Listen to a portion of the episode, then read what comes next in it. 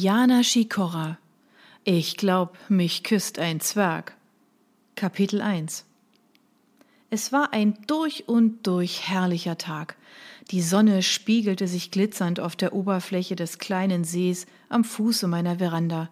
Die Vögel zwitscherten ihre Lieder und die Bäume wiegten ihre prachtvollen Kleider, als wollten sie einen mystischen Tanz vollführen. Zufrieden lehnte ich mich in meinem Schaukelstuhl zurück und schloss die Augen. Heute hatte ich eine Menge geschafft. Gut zwanzig neue Seiten waren fleißig von mir beschrieben worden, und immer noch keimten neue Ideen in mir auf, die zweifelsohne für den Rest meines Buches ausreichen würden. Ich liebte mein Leben. Manchmal fragte ich mich, womit ich es eigentlich verdient hatte, in einer solchen Idylle zu leben, fernab jeglicher. Ey, Oma, zocken wir ein bisschen FIFA? Ich schlug die Augen auf und blickte in das für einen Dreizehnjährigen typische, chronisch gelangweilte Gesicht meines Enkels, das aus einem überdimensionierten Kapuzenpullover herausragte.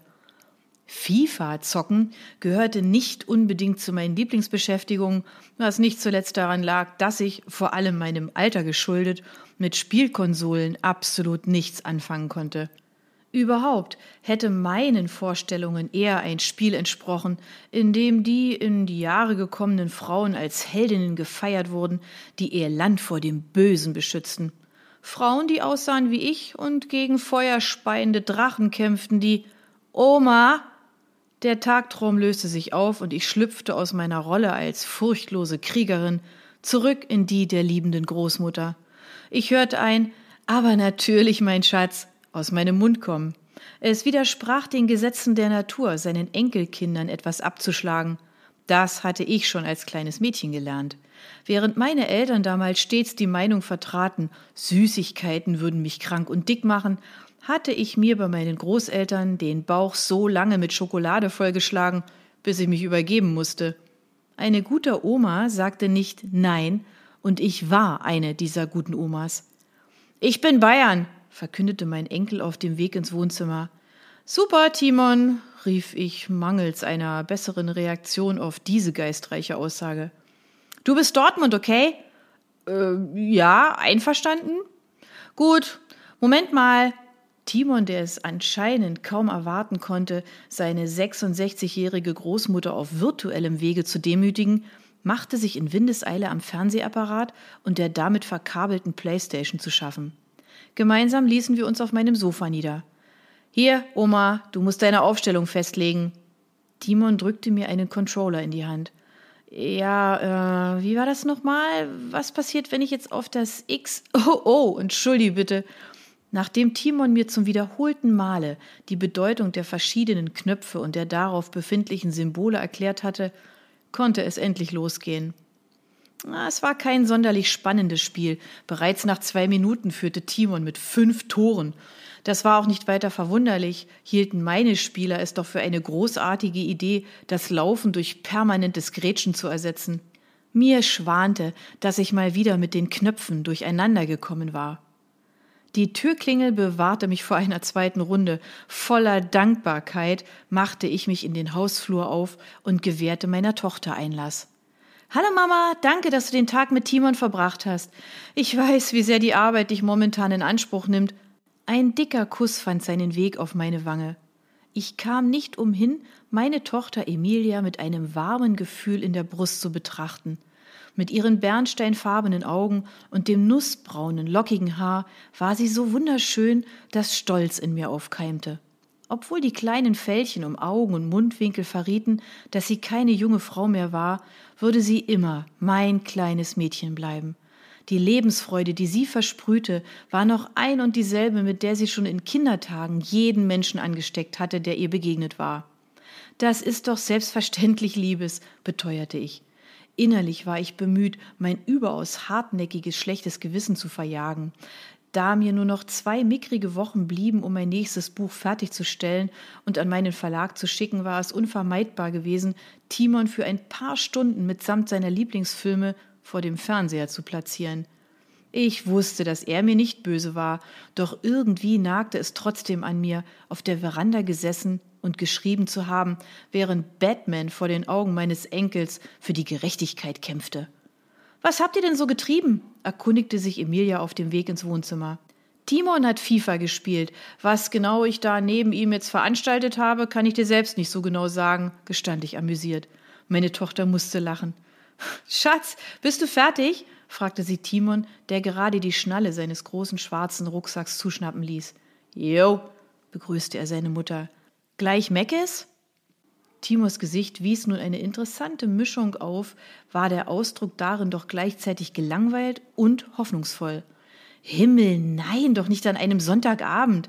Ich hab gekocht und zwar reichlich. Papa dürfte auch gleich zu Hause sein. Na los, komm. Was gibt's denn? fragte mein Enkel gedehnt, während er neben uns in Richtung Tür schlurfte. Eine Reispfanne mit Gemüse und Hühnerfleisch. Ich bin sicher, es wird dir schmecken. Voll Homo. Timo, was soll das? Homosexualität ist keine Beleidigung. Ich blendete die Diskussion für einen Moment aus, um mir homosexuelles Gemüse vorzustellen und musste schmunzeln. Ob ich das wohl irgendwie in mein Buch einbauen konnte? Ah, wohl eher nicht. Homosexuelles Gemüse hatte in einem Märchenbuch schätzungsweise nicht allzu viel verloren, selbst wenn es sich dabei um ein modernes Märchenbuch handelte. Ich kam ausgezeichnet voran. Noch vor Ablauf der Abgabefrist überreichte ich meiner Lektorin und Freundin das fertiggestellte Manuskript mit dem verheißungsvollen Titel Prinzen zum Nachtisch.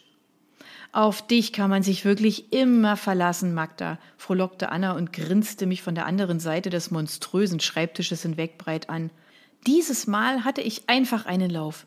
So schnell wie meine Finger auf die Tasten eingehämmert haben, konnte ich gar nicht gucken, berichtete ich triumphierend. Der Gedanke daran, dass die Früchte meiner Arbeit bald sämtliche Regale verschiedenster Buchhandlungen füllen sollten, versetzte mich in Hochstimmung. Ich war genauso aufgeregt wie vor meiner ersten Veröffentlichung und wusste insgeheim, dass es mir auch beim nächsten Mal wieder so ergehen würde. Weißt du, ich hatte da so eine Idee. Da dein Debütroman so erfolgreich war, dachte ich, wir könnten mal über eine Lesereise nachdenken. Vielleicht so zur Mitte des Jahres, wenn dein kleiner Frischling hier schon eine Weile auf dem Markt ist? Augenblicklich bildeten sich Schweißperlen auf meiner Stirn. Zur Mitte des Jahres klang immer so herrlich weit weg. Dummerweise war es bereits April und die Mitte des Jahres somit zum Greifen nahe. Mal ganz davon abgesehen, war es völlig utopisch, dass ich jemals eine Lesereise antreten würde. Naja, es wäre eine Überlegung wert, durchaus, aber du weißt ja, meine Knochen wollen nicht mehr so wie ich. Diese Ausrede war derart lahm, dass ich vor Scham errötete. Noch vor wenigen Wochen hatte ich Anna überschwänglich von meiner Reise in die Schweiz berichtet, mit der ich mir einen langjährigen Traum erfüllt hatte. Mehr als ausschweifend hatte ich von meinen langen Wanderungen erzählt, von den imposanten Bergen und den glasklaren Seen. Davon einmal abgesehen, machte ich ohnehin regelmäßig Sport, unter anderem mit Anna zusammen. Deine Knochen? Magda, du bist fit wie ein Turnschuh. Also, das ist jetzt vielleicht ein bisschen übertrieben. Außerdem sind es ja nicht direkt die Knochen, sondern es ist doch eher das Herz. Dumm nur, dass auch mit meinem Herzen alles in Ordnung war. Ich hatte mehr Ausdauer als die meisten jungen Leute. Annas Augenbrauen erklommen beängstigende Höhen. Ich seufzte theatralisch. Ja, na schön, na schön. Ich hab Lampenfieber, gestand ich drucksend. Aha. Anna schien den Ernst der Lage nicht zu begreifen. Große Menschenansammlungen machten mich aus unerfindlichen Gründen derart nervös, dass ich mich sogar bei längeren Schlangen an der Supermarktkasse am liebsten einfach nur auf den Boden werfen und schreien würde. Die Vorstellung, aus meinen Büchern vorzulesen, während Dutzende Augenpaare auf mich gerichtet waren, brachte mich einer Ohnmacht nahe. Schuldbewusst dachte ich daran, dass ich innerhalb meiner Familie immer mit Sätzen wie Ängste sind da, um besiegt zu werden, herumtönte und nahm mir vor, das in Zukunft zu unterlassen. Anna, ich rede hier nicht von normalem Lampenfieber. Eine Lesereise ist völlig ausgeschlossen, glaub mir. Ich würde kein einziges Wort rausbringen. Die Idee, meinen Hundeblick aufzusetzen, mit dem ich in der Blütezeit meines Lebens dem einen oder anderen Mann ein Glas Champagner abgeluchst hatte, erwies sich als außerordentlich wirkungslos. Meine Lektorin ließ sich nicht erweichen. Es geht hier nicht nur um dich, Magda. Wie du weißt, würde auch der Verlag von einer solchen Aktion profitieren, appellierte sie geschickt an meine altruistische Ader. Glücklicherweise war diese nicht annähernd so groß wie meine egoistische. Aber der Verlag profitiert doch schon von mir, maulte ich, was übrigens ein schnelles Ende finden wird, wenn die Leser erst einmal mit eigenen Augen gesehen haben, was für ein psychisches Wrack sich hinter dem Namen Magdalena Dombrowski verbirgt.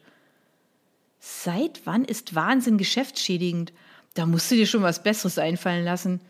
Aber nichts aber. Soll ich ehrlich sein? Es würde mir sehr viel bedeuten, wenn wir dieses kleine Abenteuer gemeinsam antreten. Ich weiß nicht, wann ich das letzte Mal verreist bin. Seit der Trennung von Thomas jedenfalls nicht mehr.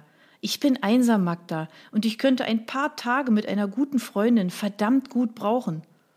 Ich suchte händeringend nach einem Gegenargument, konnte jedoch keines finden.